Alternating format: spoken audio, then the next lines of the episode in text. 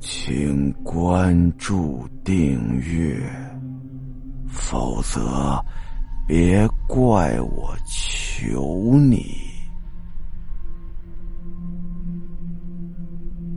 山洞。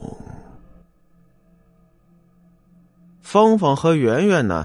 这两个人呢是好朋友，也是一个宿舍的室友。他们呢和另外几个女生住在某所大学的宿舍里头。有那么一天呢，芳芳和圆圆两人吵架了，因为什么呢？就是因为到底是故天将降大任于斯人也，还是于世人也？这两人吵得不可开交啊，玩了命的互怼，玩了命的争吵。其他几个室友一看，哎呀，你们别吵了。好不容易把这两个人劝开呀，这两人谁都不服谁，互相都不说话了，生气了。另外的室友一看，哎呀，这都是一个宿舍的，平常关系也不错，也不能让你们两人就这么冷战呢。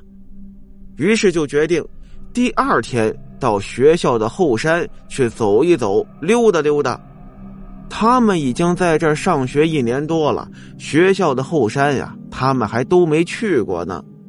正好趁着这个机会到学校后山去看一看，顺便呢，让芳芳和圆圆两个人关系呢能缓和缓和。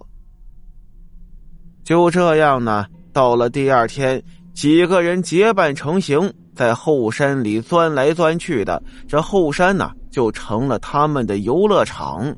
芳芳和圆圆呢，在游玩的过程中也是冰释前嫌了，关系又恢复到了以前的样子。几个人在后山走着玩着，突然，圆圆就发现前方啊有一个山洞，说是个山洞啊，其实就是山体凹进去一点大概那小山洞最多也就两米深左右。圆圆呢，一时兴起就跑到了这个小山洞的里面。他一进去啊，芳芳立刻跑了过来，站在山洞口，煞有介事的做了一个按门铃的动作，嘴里头还喊了一句：“家里有人吗？”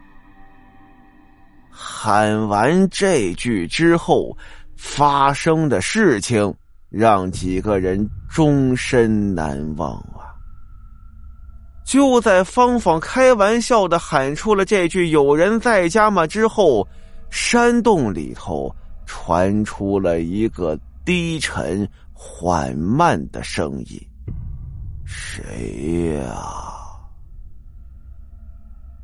这个声音虽然不知道是从哪儿来的，这事儿是怎么发生的，但绝对不是幻觉。几个人。都听到了，所以他不可能是幻觉。几个人一下子就愣住了，好几秒钟之后，众人不约而同的发出了一声凄厉的惊叫，连滚带爬的离开了那儿。因为几个人都能看清楚，这么巴掌大的小山洞里，除了圆圆之外，没有别人啊。圆圆在山洞里头听得特别的真切，但是他无法辨别声音的来源，但是确确实实那个声音是从山洞里头发出来的，只觉得那两个字儿在空中飘荡，清晰而且深沉。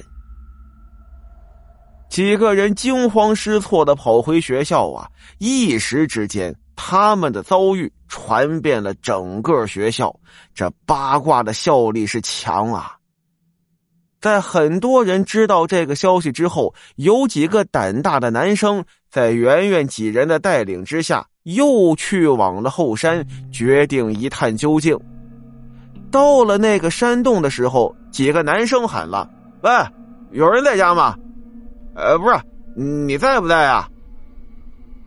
不管怎么喊，这次都听不到回音了。哎，你们骗人的是吧？哪有鬼呀？有一个粗鲁的男生嘴里头不耐烦的念叨着，顺手啊抽起了一块小石子儿，然后呢就扔进了山洞里头。结果，奇怪的事情又发生了。只见那块小石子丢进了山洞，在大家伙还没搞清楚怎么回事呢，一块比刚才那个石子大了数倍的石头，咚的一下弹了出来。没有人看见它是怎么出来的，但就是这般从那山洞里头飞了出来。数秒钟的静默之后。还有人不信邪，悄么悄的呀，从地上捡起了一根小小的枯树枝，扔了进去。与此同时啊，一个碗口大的木棍从那山洞里头甩了出来。这下呀，没有人忍得住了，全部都是哇哇乱叫，连滚带爬的冲下了山。好了。今天的故事到这儿，咱们下集再见。